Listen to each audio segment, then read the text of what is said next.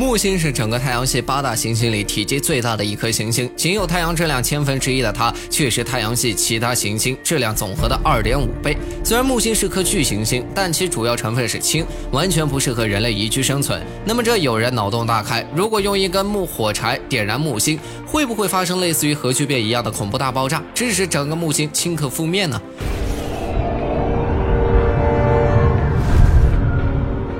木星是一个液态氢星体，同时也是一种气态行星。这种类型的行星的主要组成部分基本都是非固体物质。除了木星之外，太阳系里还有土星、天王星、海王星，都是气态行星。尽管木星的质量在八大行星里是独一档的存在，可由于体积也是独一档，换算下来密度就会很低。举个例子，木星的赤道直径约为十四万三千公里，咱们地球就只有一万两千多公里，光是直径上，木星就比得上十一个地球了，更别说超出一千三百二十一倍的体积了。但从质量上来看，木星只是地球的三百一十八倍，还没有体积差倍数的零头多。